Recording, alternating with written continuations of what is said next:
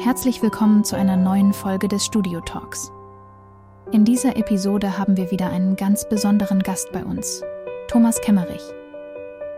Wir werfen einen Blick auf sein faszinierendes Leben und erfahren, wie es ihn nach Erfurt verschlagen hat. Gemeinsam tauchen wir ein in die Erlebnisse und Eindrücke, die die Wendezeit und die Offenheit der Thüringer mit sich gebracht haben. Ein zentrales Thema dieses Gesprächs ist das kontroverse Ereignis um Thomas Kemmerichs Wahl zum Ministerpräsidenten, das in der breiten Öffentlichkeit unterschiedlich aufgenommen wurde. Viel Spaß! So, herzlich willkommen, Herr Thomas Kemmerich, heute live und direkt bei uns im Kanal. Ja, Gruß aus Erfurt. Schön, dass wir die Gelegenheit haben zu plaudern. Es freut mich unheimlich. Also, ähm, ich habe Sie schon länger beobachtet und äh, hier, aus Baden-Württemberg oder so, wir haben vielleicht andere Probleme wie bei euch, aber ähm, es war schon immer spannend zu sehen und Sie sind mir relativ früh aufgefallen. Ja. Ähm, das erste Plakat, was ich gesehen habe, politisch, war das, wo ich Sie von hinten gesehen habe. war das Ihre Idee? Geschichte. War, einfach, war aber gut, es ist angekommen. Ähm, Sie sind Unternehmer, Sie sind, äh, ich glaube, aufgewachsen in Aachen, wenn ich es richtig weiß. Ja, geboren in Aachen, mhm. äh, vor jetzt bald 59 Jahren. Äh, mhm. Äh, habe dann fünf Jahre in Bonn gelebt, studiert vor allen Dingen dort und äh, sogar einen mhm. Abschluss gemacht.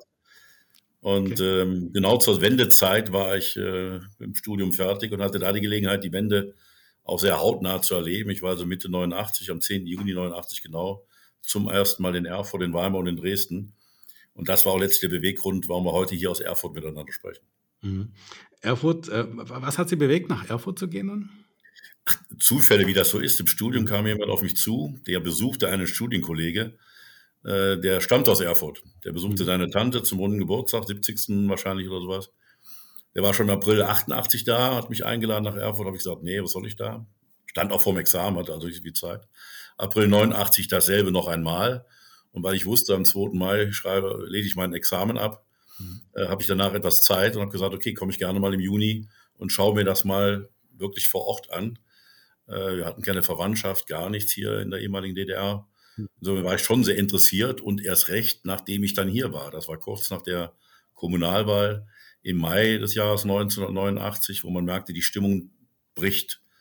Ähm, auch so Dinge, die man vermeintlich heute wieder spüren möchte. Die Leute waren unheimlich in Rage, aufgeregt und, und ja, auch veränderungsbereit.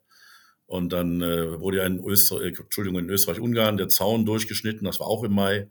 Hm. Und mit der Stimmung, äh, die ich dann auch hier erfahren habe, die Leute waren unheimlich aufgeschlossen, wissbegierig, neugierig, aber genauso auch ermüdet von dem System hier. Da bin ich dann wieder nach Hause gefahren. Das führte mit ein paar Schritten dazu, dass ich tatsächlich am 10. November 1989, also einen Tag nach dem Mauerfall, wieder in Erfurt stand und diese ganze Stimmung mitbekommen habe, die nach dem Mauerfall, nach der friedlichen Revolution dann äh, nicht nur in Erfurt, sondern ganz Deutschland, also Deutschland West und Ost damals noch herrschte. Und das hat mich auch bewogen, hier zu sein. Und deshalb sage ich ganz stolz heute, ich habe eine gelebte Heimat Erfurt, Thüringen und eine geborene Heimat Aachen, das Rheinland. Hm. Erfurt ist ja auch eine, eine spannende Stadt. Ich habe die auch nach der Wende besucht. Ähm, es äh, gibt wirklich schöne, schöne optische Eindrücke dort. Es gibt aber auch natürlich die Plattenbauten. Es ist so eine richtige Mischung. Ja? Und ähm, was mir jetzt zum Beispiel nach der Wende aufgefallen ist, ich bin, glaube zwei oder drei Jahre nach der Wende dann nach Erfurt mal beruflich gekommen. Und mir ist dort aufgefallen, dass halt ähm, es zwar viel saniert worden ist, viel gemacht worden ist, äh, viel investiert worden ist, aber irgendwie, also mein Eindruck war es so, ähm, als junger Kerl noch fand ich, ähm, dass irgendwie Industrie gefehlt hat oder halt produzierendes Gewerbe war damals für mich nicht zu finden. Ja. Wie war das in Wahrheit? Also Sie, Sie haben ja darin direkt ja, ja der, die, der, der Eindruck trügt in keinster Weise. Das ist auch ein Teil noch bis heute noch so ich springe mal kurz zurück ins Jahr 89. Das war ja das Konzept äh, Ruinen schaffen ohne Waffen. Da sah man den Zerfall nach den langen Jahren des Sozialismus, äh, wie so eine Stadt aussah. Da war es 293 dann schon einen Tick besser. Und heute ist es ein Kleinod. Ne? Wir haben mit der Erfurter Innenstadt ähm, ein unheimlich eng zusammenhängendes Flächendenkmal, kann man so sagen, über, über die Geschichte des, Deutschlands und der, der Baugeschichte Deutschlands. Dann haben wir noch Weimar, dann haben wir noch Eisenach. Also das ist ja auf sehr, sehr kurzem Raum an unheimlich viel Geschichte. Ich lebe persönlich in Weimar, also das ist, da ist ja alles geschichtsträchtig von Goethe, Schiller etc. pp. Aber tatsächlich ist so ein Pferdefuß, und das erleben wir auch äh, industriepolitisch bis heute, dass äh, wenig Industrie da war, dass die Industrie der DDR in einem katastrophalen Zustand war, abgewickelt wurde. Ich nehme nur mal Jena, da ist das Kombinat mit 34.000 Leuten geschlossen worden. Lothar Späth hat mit einer unheimlichen unternehmerischen Weitsicht auf diesen, ja, kann man sagen, auch Ruinen, tolles wieder aufgebaut. Das ist jetzt der industrielle, gerade optische und ähm, sehr moderne Kern Thüringens. Wir haben um Erfurt herum viel Industrieansiedlung. Also heute sieht das schon viel besser aus. Wir haben Rolls-Royce mit 1000 Beschäftigten. Wir haben eine Daimler Motorenproduktion mit 4000 Mann in der Nähe von uns. Aber in der Stadt Erfurt ist halt wenig. Und das ist auch so geblieben. Es ist mehr so hier das Verwaltungszentrum Thüringens. Kulturelle Zentrum ist dann Weimar. Wissenschaftlich äh, äh, zukunftsfähige Zentrum ist Jena. Und die Industrie ist in Thüringen gut verteilt, im Bachburg-Kreis. Also sind, haben schon ganz gut aufgeholt. Nur hat das in den letzten Jahren arge Bremsspuren bekommen, ähm, weil man nicht als erstes die, die Wirtschaft als Priorität setzt. Mhm. Wir, wir, wie in der ganzen Republik verteilen wir lieber gerade um und machen schöne Projekte für, für Dinge, die die Minderheiten vielleicht toll finden, aber die Mehrheit lebt nur von einem. Und das ist eine florierende Wirtschaft. Da gab es mal eine wirkliche Aufschwungphase, so Mitte der 90er bis Ende der, der Nullerjahre, bis zur Lehman-Krise. Mhm. Aber aus der Krise haben wir uns auch von der, von der aktiven Wirtschaftspolitik, und damit meine ich keine Einflussnahme, keine Steuerung, sondern einfach nur Fesseln, von Fesseln befreien, weniger Bürokratie. Ich fordere auch jetzt immer sehr im Politischen drin, so eine, so eine Sonderwirtschaftszone äh, für Thüringen, um einfach zu zeigen, den Gründergeist, den wir immer vor 30 oder 34 Jahren erlebt haben, den brauchen wir heute wieder. Mhm. Und das ist auch ein Ding, was mich bewogen hat, hier zu, hier zu bleiben. Wir kamen ja vom Persönlichen, ich war damals 24, wurde 25, 25 wurde ich am 20. Februar, da stand hier Helmut Kohl in Erfurt vor, vor 100.000 Menschen. Da kriege ich heute noch Gänsehaut, wenn ich daran denke. Und diesen Gründerkreis von damals, die Leute, die dann gesagt haben, egal wie es heute ist, wir glauben an eine gute Zukunft, diesen brauchen wir halt wieder. Und zurzeit wird alles getan, persönlich, privat, politisch, mhm. dass die dann nicht aufkommt. Und ich glaube, das belastet uns alle in ganz Deutschland, auch euch in Baden-Württemberg. Ihr seid ja auch so ein, so ein Gründerland, Macherland. Und dass das nicht stattfindet, ist ja eine Katastrophe. Wenn Sie das mit der Gänsehaut sagen, ist tatsächlich so, wenn ich an Erfurt denke, mein Besuch in Erfurt nach der Wende, hatte ich tatsächlich aus dem Gänsehautgefühl. Ähm, nicht gut, ja, also ich, äh, für mich war es eben nicht so positiv. Ich habe gedacht, oh Mann, ist das richtig hier? Wir müssen ein bisschen mehr Tempo geben und wir müssen ja wirklich das Land vereinen. Und, und es waren schon drastische Unterschiede für mich als, als ähm, ja, Nicht-Entscheider. Ja. Und ich habe schon Gänsehaut wirklich bekommen. Ich bin mit der Firma darüber gekommen und ähm, jetzt vielleicht trotzdem nochmal zu Ihrem Leben. Also Sie haben ja dann da angefangen zu sagen, Sie haben sich entschieden, dort zu bleiben in Erfurt. Was, was, was zieht Sie an Erfurt wirklich? Also es kann ja nicht nur einfach so, sind es die Menschen, ist das Leben dort, ist es das, das Business, sind's die, was hat Sie wirklich nochmal da noch einen Schub gegeben, dass Sie dort bleiben wollen? Also erstmal waren es tatsächlich Menschen oder mhm. empfundene und erlebte per persönliche Kontakte. Ich kam nun mal hier am 10. November, äh, Entschuldigung, 10. Äh, Juni und dann 10. November an, als ja völlig unbekannter Mensch. Mhm. Mit dem einen Kontakt, den ich damals hatte. Und äh, ich, ich beschreibe auch das Rheinland immer so ganz gerne, dass du auf eine Veranstaltung, in eine Kneipe, zum Fußballspiel oder wo auch immer hingehst, wo man Menschen triffst und dann wie selbstverständlich eigentlich einen tollen Nachmittagabend verbringst. Du gehst ja nicht mit 20 neuen Freunden nach Hause, aber gehst mit einem guten Abend, einem guten Gefühl und einem Haus von neuen Bekannten heraus. Und das habe ich auch hier erlebt, die, die Herzlichkeit, die Offenheit. Und die hat mich menschlich dann auch hier gehalten. Mhm. Plus die Chance, hier was zu tun, wo ich im, im ich sage jetzt mal im alten Westen, äh, eine Generation hätte warten müssen. Mhm. Da war es undenkbar, mit 25 eine Karriere zu starten, wie ich sie gestartet habe. Ich hatte Mitte des Jahres 30 Angestellte nach einem halben Jahr. Und es war nie die Frage, wie alt bist du denn, sondern nur die Frage, was kannst du? Und da ich ein fertiges Jurastudium hatte, eine kaufmännische Lehre abgeschlossen habe, war das natürlich Wissensbestandteile, die unheimlich gefragt waren. Also ich habe mich pudelwohl gefühlt und auf der anderen Seite Riesenchancen äh, haben sich für mich eröffnet und äh, die Melange aus beidem hat mich hier behalten. Und eins kann man auch so sagen im, im Nachgang, mein Vater hat zum Beispiel ein halbes Jahr nicht mit mir gesprochen. Jetzt ehrlich. Ja, der hat gesagt, also der, der kommt, der kommt aus diesem sogenannten Kalten Krieg, den wir viel vergessen haben. äh, der war Jahrgang 37, der hat das alles miterlebt und der hat auch gesagt, auch selbst, ich sage jetzt mal ganz erlaubt, wir müssen auch Ketchup vernichten, weil er rot ist. Das war so die Denke aus diesen Zeiten. Und er hat also nicht verstanden, dass ich jetzt hier mein Talent verschenke, äh, sofern man davon ausgeht, dass ich es hatte, in Ostdeutschland.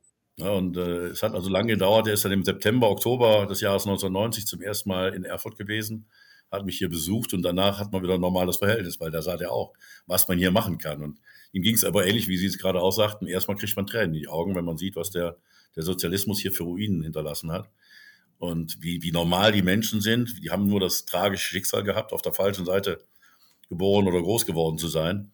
Und äh, wie Sie sagen, zwei, drei Jahre später ging einem das alles zu langsam und da kippt ja auch immer mal die Stimmung. Also auch das habe ich alles miterlebt. Aber wie gesagt, äh, kann bis heute sagen, ich fühle mich einfach pudelwohl in dieser Heimat. Äh, bin den Vater, bin auch nebenbei oder in der Hauptsache war Vater von sechs Kindern, die hier in Thüringen geboren sind und ja, schöner kann man sich sein Leben kaum vorstellen. Absolut Respekt, dann sind Sie ja wirklich ein Vorbild mit sechs Kindern. Das gibt es noch selten. Können Sie kurz einen kleinen Einblick machen mit dem Business, was Sie da gestartet haben? Also, ähm, inwiefern Sie das wollen. Äh, wie hat es angefangen? Wie, wie war das? Haben Sie mit einem Geschäft angefangen, Kredite aufgenommen oder wie war das? Nee, ich habe erstmal angefangen und habe äh, Unternehmen beraten, hm. sei es im Bestand oder Neugründer, in diese neue Zeit, in dieser neuen Zeit Fuß zu fassen. Wir haben einen Bestand von Unternehmen im genossenschaftlichen Bereich organisiert. Das, die hießen Produktionsgenossenschaft des Handwerks. Das waren Filial, also Filialbetriebe im Bereich Maler, Galvanik. Alle Handwerksberufe waren, waren so organisiert, unter anderem auch Friseur, da kommen wir dann später drauf. Ähm, und die mussten eben eine neue Rechtsform bekommen. Gab es ein Umwandlungsgesetz, dasselbe gab es in der Landwirtschaft. Und wie gesagt, es gab Neugründer, die sagen, okay, ich habe eine Idee, welche auch immer, IT-Vertrieb und was es alles damals so modernes gab. Und denen haben wir einfach geholfen. Ähm, guter Freund von mir, der mit aus Bonn gekommen ist, der heute auch noch sehr erfolgreicher Anwalt ist. Und haben dann einfach die Wege, die ersten Schritte in die Marktwirtschaft begleitet. Wenn nie vergessen, 4. Januar 1990 habe ich einen Vortrag gehalten vor fast 300 Leuten hier in Erfurt über das Thema soziale Marktwirtschaft. Und dann kamen halt Leute zu mir und sagten, ja, dann reden Sie nicht vom Podium zu uns runter, sondern kommen Sie morgen konkret zu mir in die Firma und dann machen wir das gemeinsam. Nochmals, für 24 war das ein, Riesenangebot. Und ähm, das war das Geschäftsmodell, was wir dann betrieben haben.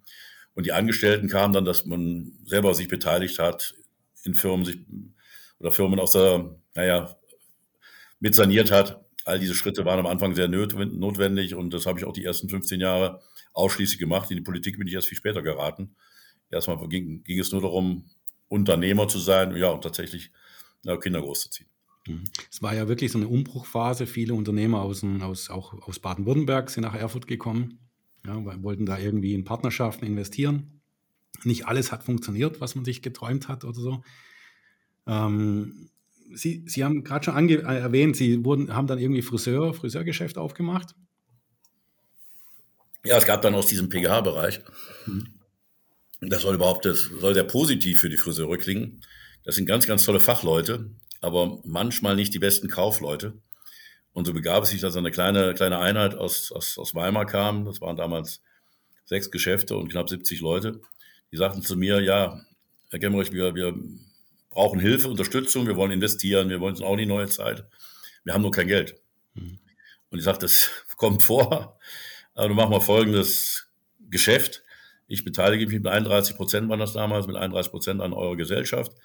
Dafür ist meine Gegenleistung nicht weiter zu honorieren. Wenn wir Erfolg haben, haben wir gemeinsam Erfolg. Bei Misserfolg haben wir auch beiden diesen Misserfolg dann zu tragen. Und äh, diese kleine Keimzelle von den sechs Geschäften, damals 70 Leuten, das waren immer viel mehr Leute, als das heute pro Geschäft sind, ähm, habe ich mit ein paar Übernahmen, es gab dann hier im Kombinatsbereich in Erfurt eine kleine Kette mit zehn Geschäften. Die Treuhand war ein bisschen froh, dass sie los sind. Man musste nur versprechen, eine ziemliche Stange Geld zu investieren und die Arbeitskräfte zu, zu garantieren. Und so war, waren wir relativ schnell Marktführer in Thüringen. Dann kamen Kontakte zu den großen Zulieferern. Ich will ja keine Schleichwerbung machen, aber die kennt jeder. Mhm. Ja, und aus diesem Gebilde habe hab ich, will ich sagen, nebenbei, aber unter anderem eben auch eine bis heute äh, ziemlich gut etablierte mittelständische Friseur-Filialunternehmen etablieren können, die bis heute unter dem Namen Friseur Masson in Erfurt, Weimar, Rudolstadt, Eisenach firmiert mit äh, etwas über 100 Beschäftigten. Und äh, deshalb sagt man mir oft, das ist der Friseurunternehmer. Aber das ist ein bisschen kurz gegriffen. Aber tatsächlich mache ich das auch über 30 Jahre. Ähm, und ich habe auch Mitarbeiter, die seit 30 Jahren dabei sind, die damals Lehrling waren, als ich angefangen habe. Also auch das ist immer wieder etwas, und das ist der andere Teil der Geschichte. Ähm, immer mal wieder ganz gut, wenn man aus dem politischen Elfenbeinturm dann mal mit den Mitarbeitern in der Branche betrifft. Oder ich bin auch äh, in der Landwirtschaft engagiert, da komme ich gerade her, habe gerade eine, eine große landwirtschaftliche Unternehmung besucht, im Nachgang zu den sogenannten Bauernprotesten. Ähm, auch sehr interessant, sehr geerdet, was sie da machen mit über 140 Leuten.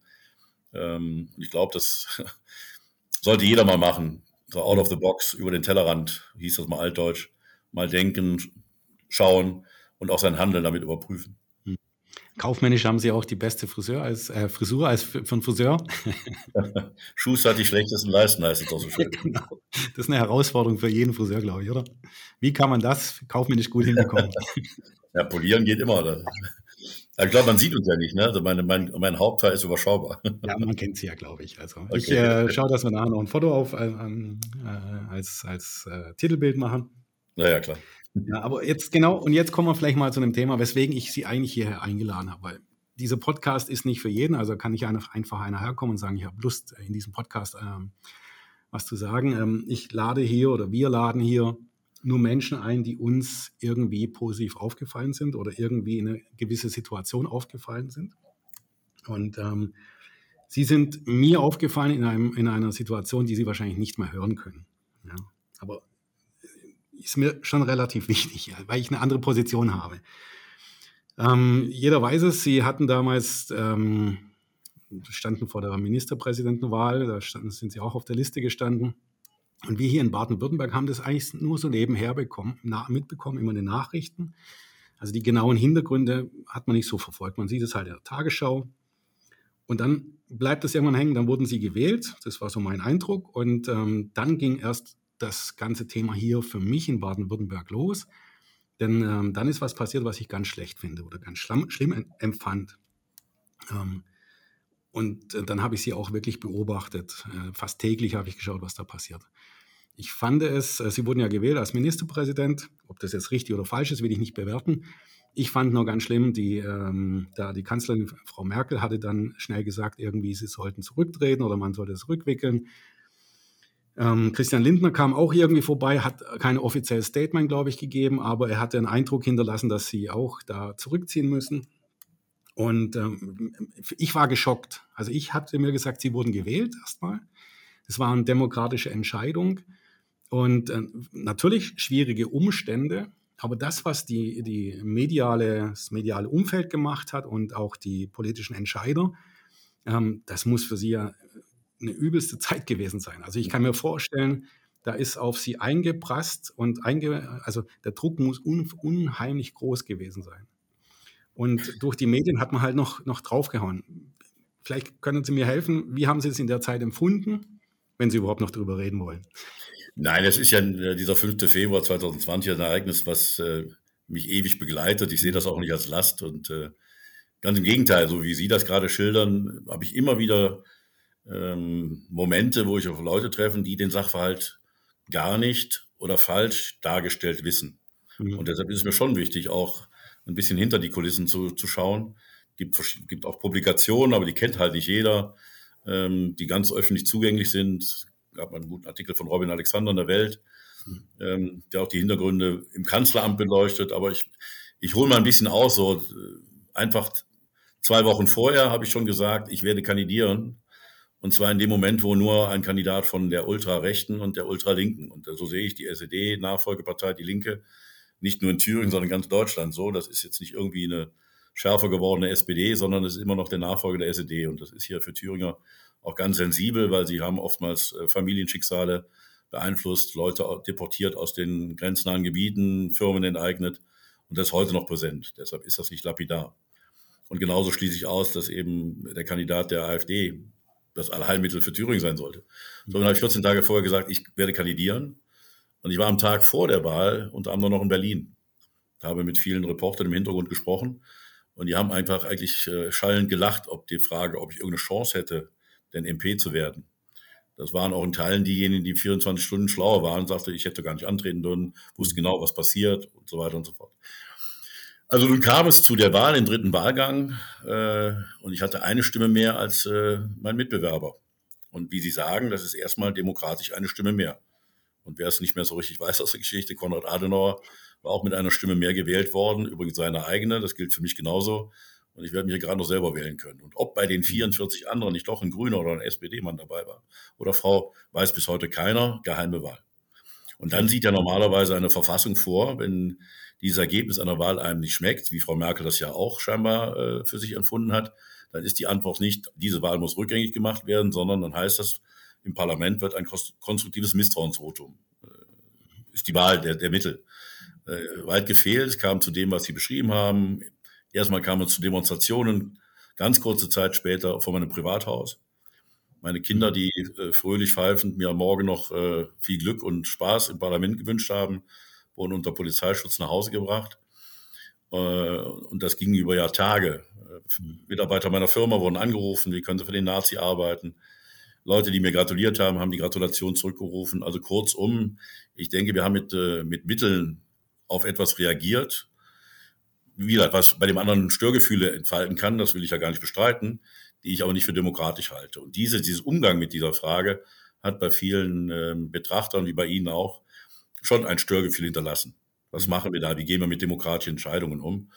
Und ähm, ich habe auch ganz wenige Minuten nach der Wahl von einer großen Pressekonferenz vor ich, aus dem Kopf so 200 Medienvertretern äh, auch ausdrücklich gesagt, und das stehe ich bis heute.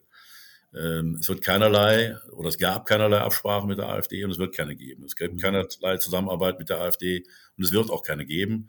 Und wenn Herr Höcke sich aus diesem Manöver, und das war ja nichts anderes, sie haben einen eigenen Kandidaten aufgestellt, den mit null Stimmen nach Hause geschickt, das steht fest, weil er hatte nun mal null Stimmen Ergebnis. Wer auch immer das dann gewählt hat, Ramelow hat übrigens auch zwei bekommen, mehr als die Koalition, können auch zwei von der AfD gewesen sein. Äh, wenn, wenn er sich in diesem Manöver etwas verspricht, dann hat er sich geschnitten. Es wird von mir keinerlei politische Zugeständnisse geben. Hm. Das hat die Mehrheit mir nicht geglaubt. Die haben es angesprochen, Frau Merkel, auch Herr Scholz, Frau Eskens, Frau Beuerns. Herr Beuerns war damals SPD-Chef. Das schreibt äh, Robin Alexander ganz gut auf, dass sie gesagt hat, egal was ist, der Kemmerich muss weg.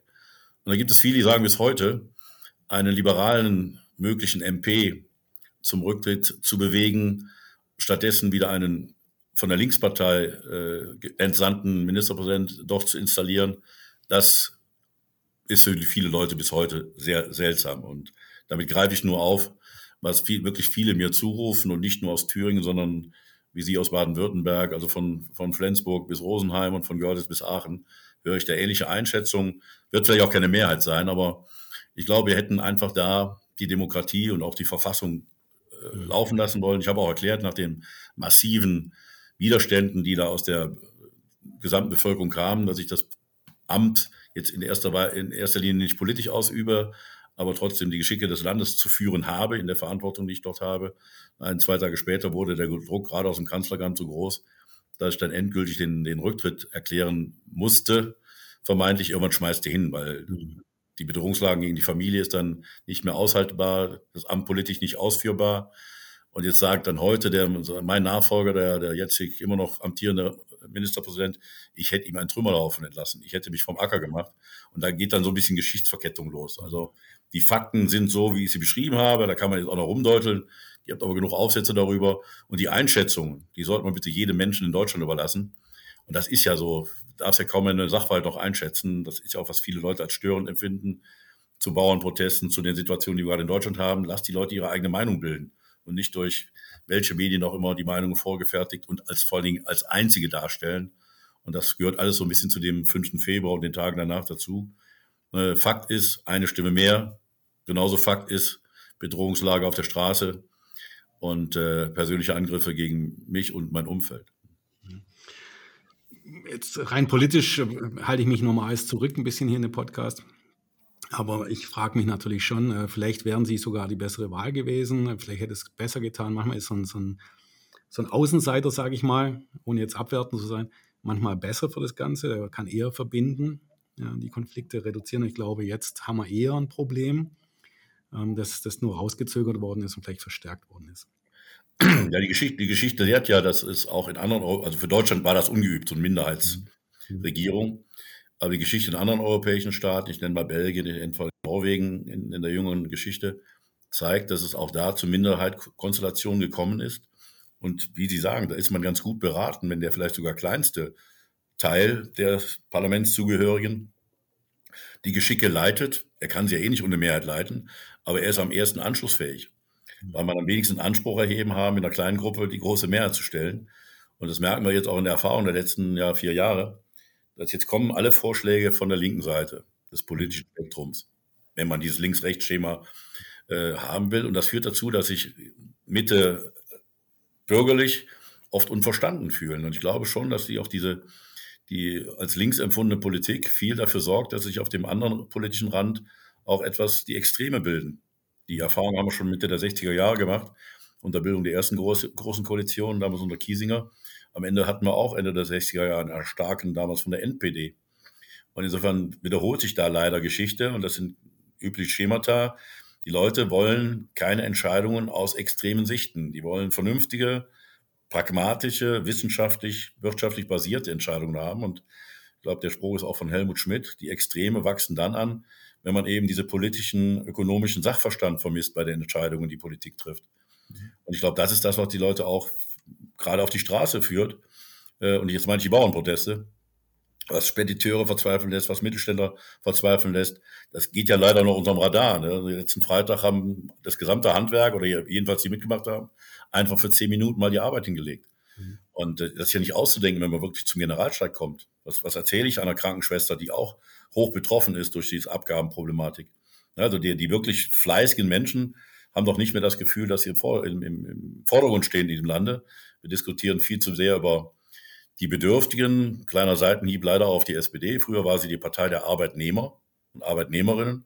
Heute hat man manchmal den Eindruck, sie sind eher für die, für die jetzt Bürgergeldempfänger oder Hartz-IV-Empfänger da. Und das ist das, was die Leute auch aufbringt. Und ich kenne viele, ob als Mitarbeiter oder Bekannte, die sagen, wo bleiben wir, die, die fleißige Mitte dieser Gesellschaft. Und das gehört alles mit zu diesen, diesen Ereignissen hinzu. Und ich glaube, da hätte ich als sechsfacher Vater und, und langjähriger Unternehmer mit über 30 Jahren Erfahrung auch damals sicherlich eine ganz andere Sicht auf die Dinge mal mitbringen können. Ja, wenn es scheitert, nochmal zurück, dann kann das Parlament mich aus dem Amt wieder herauswählen. Das sieht eine Verfassung vor. Aber nicht, und auch das ist erwiesen, ein überwiegend links geprägter, großer, große Anzahl von jungen Menschen, die vor meinem Haus randalieren. Mhm. Und genau das wird mich jetzt nochmal interessieren. Ähm, wenn wir jetzt nochmal zum Menschen Kämmerich zurückgehen, ähm, damals grundsätzlich in der Öffentlichkeit zu stehen, ist nicht einfach. Also da gibt es immer mal Pro und Contra. Aber damals muss es ja wirklich in sie, auf sie eingeprasselt sein. Und ähm, ähm, wie, wie war das so? Wie, wie haben Sie die Stärke noch gefunden? Weil ich empfinde Sie als starke Person. Wenn Sie sowas aushalten und Ihre Familienschutz haben und das Ganze noch irgendwie reagieren, glaube ich, es ist eher so reagieren in der Situation, schätze ich jetzt ein. Äh, wie, wie haben Sie das erfunden damals? Also, wie haben Sie es auch überstanden, die Zeit? Also, wenn man da auch relativ ehrlich ist oder ganz ehrlich ist, die ersten 24, 96, 150, 60 Stunden hat man eigentlich eher funktioniert in so einer Routine, die man ist. Auch in der Schutzfunktion äh, vor, den, vor, den, vor allem vor den Kindern. Ne, mein, mein Jüngster war elf, die Tochter war 15. Die Größeren, die sind schon ein bisschen besser klargekommen. Aber da bist du erstmal da und stellst dich schützend vor deine, vor deine, vor deine Kinder. Und der Rest muss ja auch irgendwie weiterlaufen. Und, und, und man ist als, als unternehmerisch geprägter Mensch auch so ein bisschen krisengeneigt. Ist ja nicht so, dass Unternehmertum auch nur eine, eine, eine klare Linie nach oben hat, sondern man, man mal ja auch mal im Tal. Hm. Insofern, das, das hat dann erstmal gegriffen. Und äh, ich sag mal, die, die, die, die harten Phasen, die muss man überwiegend unter sich dann ausmachen. Ich habe dann auch sehr später sehr intensiv mit, mit Familie, mit Freunden diskutiert, mache ich überhaupt weiter. Mhm. Ähm, und ich war immer überzeugt, weitermachen zu wollen, weil ich sage, okay, die Mission ist nicht erfüllt mit dieser, dieser Geschichte, sondern kurz darauf ging ja Corona los. Die, äh, die, die, die Lust an, am Einschränken von Freiheitsrechten wurde ja noch überbordender. Unser Friseurunternehmen war zu, Fahrschulen war zu, Gaststätten waren zu, Kindergärten, Schulen. Bei, aller, bei allem Respekt, wie wir über Corona reden, aber dass man da was machen mussten, ja klar. Aber Maß und Mitte dieser Entscheidungsgewalt haben wir völlig verloren. Da bin ich, glaube ich, als freiheitsliebender Mensch, wäre ich auch ein sehr guter Berater gewesen, das anders einzuschätzen. Und aus diesem ganzen, aus dieser ganzen Melange habe ich mir gesagt, ich muss weitermachen.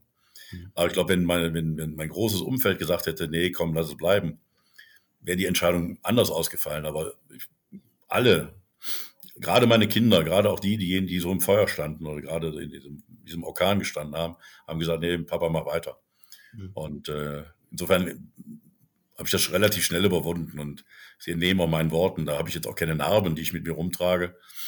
Ähm, wieder, das ist mit mir passiert, geht mit mir nach Hause, ist Teil meiner Geschichte, aber ich habe da keine Verbitterung.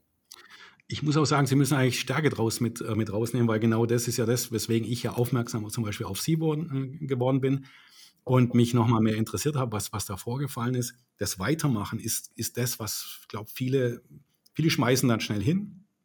Und ich glaube, unsere Politik braucht unterschiedliche Meinungen, unterschiedliche Köpfe. Und wenn jeder nur hinschmeißt, weil es jetzt gerade mal schlecht wird oder weil alle meinen, es sei eine andere, äh, falsche oder eine falsche Richtung, das ist ein Fehler, würde ich jetzt mal sagen. Bei mir im Umfeld hier schmeißen viele oft, äh, also die Politik jetzt gerade hin, weil sie einfach nicht mehr durchdringen. Und es tut mir richtig weh, also zu sehen, dass Menschen einfach nicht mehr weitermachen, nur weil Druck entsteht jetzt, ja. Andere Meinungen rauskommen. Nee, absolut. Ich weiß nicht, von wem der Spruch ist. Ich weiß, den habe ich mir sehr zu, äh, sehr früh als Unternehmer zu eigen gemacht erfolgreiche Unternehmer waren immer nur dann erfolgreich, wenn sie einmal mehr aufgestanden sind, als umgefallen sind. Mhm. Und ich glaube, das, äh, das muss man einfach berücksichtigen. Ne, und äh, Reibung erzählt gegen Reibung. Wenn der Wind von vorne kommt, musst du stehen bleiben. All diese Managersprüche kennen wir alle zur Genüge. Aber ich glaube, die ist einmal mehr aufstehen, als um man umfällt. Das, äh, das ist also ganz wichtig. Das ist man ja auch denen verpflichtet, für die man mit Verantwortung hat. Und gerade als Unternehmer weiß ich das, dass ich in der Krise, und ich habe viele Unternehmen beraten, die in der Krise waren, jetzt auch nicht nur meine eigenen, dass sie die, gerade die Mitarbeiter, deren Angehörige, die Kunden, auch das Umfeld ja sehr darauf setzt, dass man als Verantwortlicher in der Position auch die Nerven behält und nicht in Panik gerät, bis zehn zählt, kluge Entscheidungen trifft. Und damit sind wir auch direkt wieder mitten in der heutigen Politik. Auch da erwarte ich einfach mehr Nervenstärke äh, und nicht, nicht beim kleinsten Mädchen umdrehen. Und nicht das Wichtigste ist, was die Presse schreibt, sondern was gebietet uns wirklich die die Wissenschaft, die ökonomische Vernunft. Da gibt es so einen alten Spruch von Walter Scheel, einem großen Vordenker der Liberalen, der hat immer gesagt, wir müssen das Richtige tun. Äh, Entschuldigung, wir müssen nicht das Populäre tun, sondern wir müssen das Richtige tun und es dann populär machen. Und das ist auch so ein Platz, an dem ich mich auch sehr gern politisch orientiere. Manchmal ist es sehr schwer, auch mal durchzuhalten, aber umso wichtiger. Und jetzt kommen wir mal zu Erfurt und, und äh, Thüringen zurück. Was haben Sie eigentlich vor mit, mit ähm, dem Land? Ähm, was wollen Sie da einbringen? Was wollen Sie, wo wollen Sie es, Ihre Stärken oder Ihre, Ihre Kraft? Sie sind jetzt in der FDP, wird, ist eine schwierige, schwierige Zeit jetzt. Ja. Ähm, Sie müssen wirklich auftrumpfen. Vor kurzem hätten wir hier die Mehrheiten noch gehabt, wahrscheinlich im ganzen Bundesland. Äh, da wurde, wurden viele noch gelobt und jetzt prasselt es gerade ein und jetzt, jetzt äh, läuft vieles schief. Wie wollen Sie da durchdringen und was wollen Sie, wollen Sie dem, dem Land gut tun oder was wollen Sie da machen? Also Gehen wir erstmal tatsächlich zu der Situationsbeschreibung der FDP. Sie sagen es ja selber, ich, ich war jetzt in Stuttgart bei dem Dreikönigstreffen und da fing ja wieder ein Teil der Misere an. Also ich habe in den letzten Wochen häufig auch die, die Teile der Ampel FDP-Beteiligung gelobt. Äh, ich glaube, wir haben dafür Sorge getragen, dass der Verbrenner noch da ist. Wir haben, auch wenn ich sage, am Ende hätte man dieses Heizungsgesetz nicht beschließen dürfen, aber ohne die FDP wäre es viel schlimmer geworden. Ähm, jetzt ist es eigentlich ein zahnloser Tiger. Aber ich glaube, jetzt haben wir zusehends in, innerhalb der Bundesführung, und ich kritisiere da auch auf Nachfrage äh, den Bundesvorsitzenden Christian Lindner, so ein bisschen den Kontakt zur Realität verloren. Seine Äußerung anlässlich des oder innerhalb des, der Kundgebung zur Dreikönig, zu den Bauernprotesten, sie hätten sich verrannt. Und äh, er könnte das Gejammerer der Unternehmen nicht mehr hören, dass der Standort Deutschland sich verschlechtert, obwohl sie gute Gewinne machen. Ich kann beides nochmal auseinandernehmen, halte ich grundsätzlich für falsch. Zunächst zu dem Unternehmer. Gerade als DAX-Vorstand kann ich sehr gute Geschäfte machen, guten Abschluss hinlegen, wenn ich Geschäfte außerhalb von Deutschland mache. Das kann ein DAX-Vorstand leichter sagen. Aber der Mittelstand, der hier verortet ist, bei euch in Baden-Württemberg, bei mir in Thüringen, der kann das nicht. Und da höre ich viele, viele Klagen über Energiepolitik, über die entsprechenden Fachkräfte, die nicht zur Verfügung stehen und insbesondere Bürokratie, Bürokratie, Bürokratie. Und äh, dasselbe mit den Bauern. Ich habe ja eben schon mal gesagt, ich bin äh, seit über 30 Jahren in der Landwirtschaft engagiert.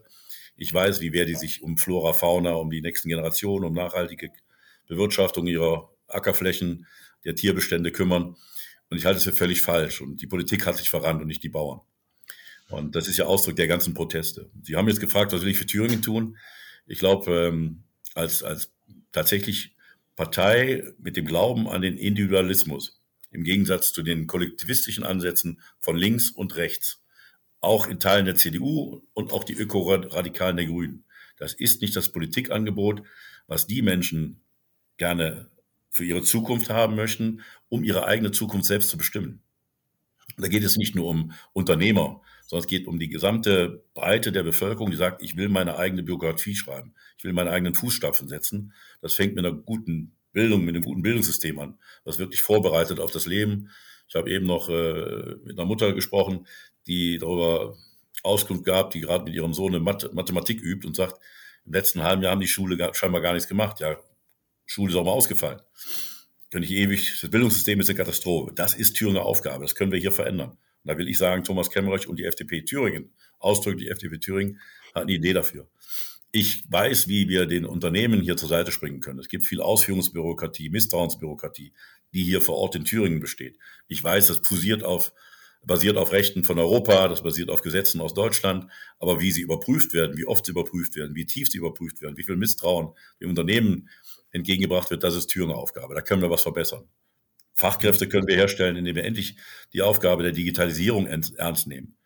Wenn wir wirklich durchgängig digitalisieren, die öffentliche Verwaltung, können wir Stellen, die heute wegfallen, nicht neu besetzen. Wir können Stellen, die heute schon nicht besetzt sind, neu besetzen. Wir, wir sparen Geld ein. Wir sparen aber auch vor allen Dingen Mitarbeiter ein.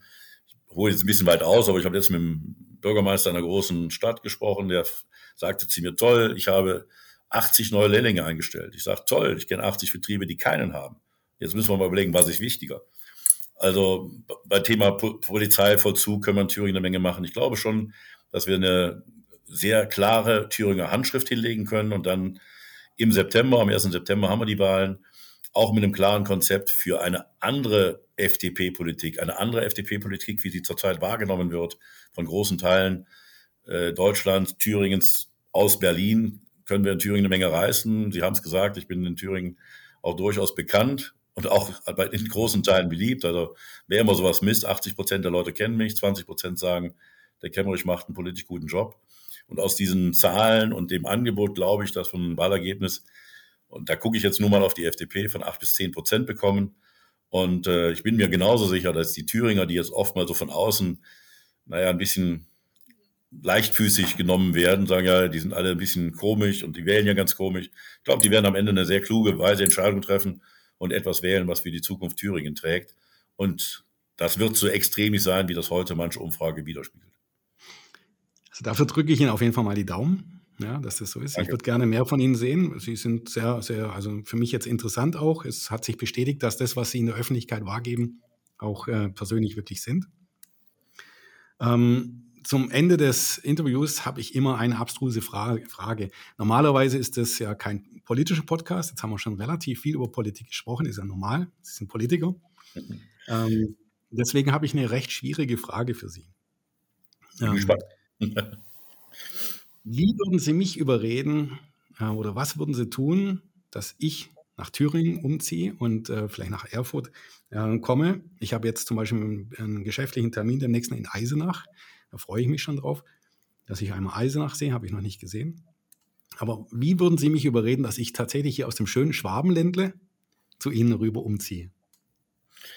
Ist sicherlich sehr schwierig, weil Sie natürlich mit dem schönen Schwabenländle ein, ein echtes Fund dagegen haben. Aber ich, ich zitiere mal einen alten Börsenguru. Man muss dann investieren, wenn die Kanonen donnern. Also bei dem allen, was schwierig ist, muss man das Gute an Thüringen sehen. Ich habe eben die Freundlichkeit der Menschen beschrieben, ähm, ich beschreibe gerne die zentrale Lage in Deutschland, in Europa und damit auch in der Welt. Also in zwei Stunden bin ich bei jedem internationalen Flughafen und damit auch in wenigen Stunden an jedem Punkt, den die Welt zu bieten hat.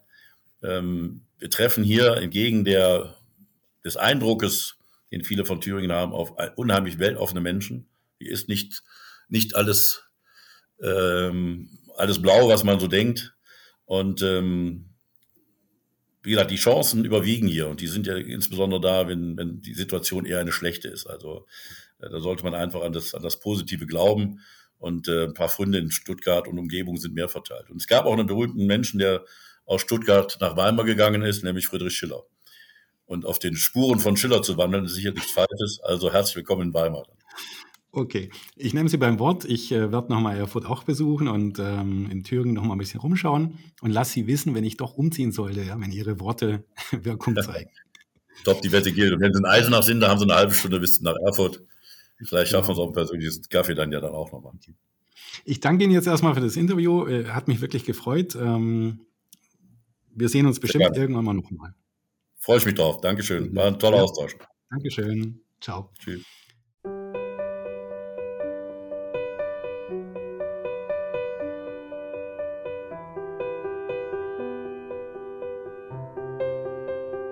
Liebe Hörerinnen und Hörer, wenn euch unser Podcast gefällt und ihr mehr solcher fesselnden Gespräche hören möchtet, dann unterstützt uns gerne auf Spotify, YouTube, Apple Podcasts und allen anderen Plattformen, auf denen ihr eure Lieblingspodcasts genießt. Eure Unterstützung bedeutet uns viel. Folgt uns, kommentiert, teilt eure Gedanken und Anregungen. Jeder Kommentar jede Bewertung und jede Empfehlung helfen uns, den Studio Talk weiter zu verbessern und euch mit noch mehr faszinierenden Inhalten zu versorgen. Wir sind dankbar für eure Treue und freuen uns darauf, euch in der nächsten Folge wieder begrüßen zu dürfen. Bis dahin bleibt neugierig, bleibt inspiriert und vor allem folgt uns auf den sozialen Plattformen eurer Wahl.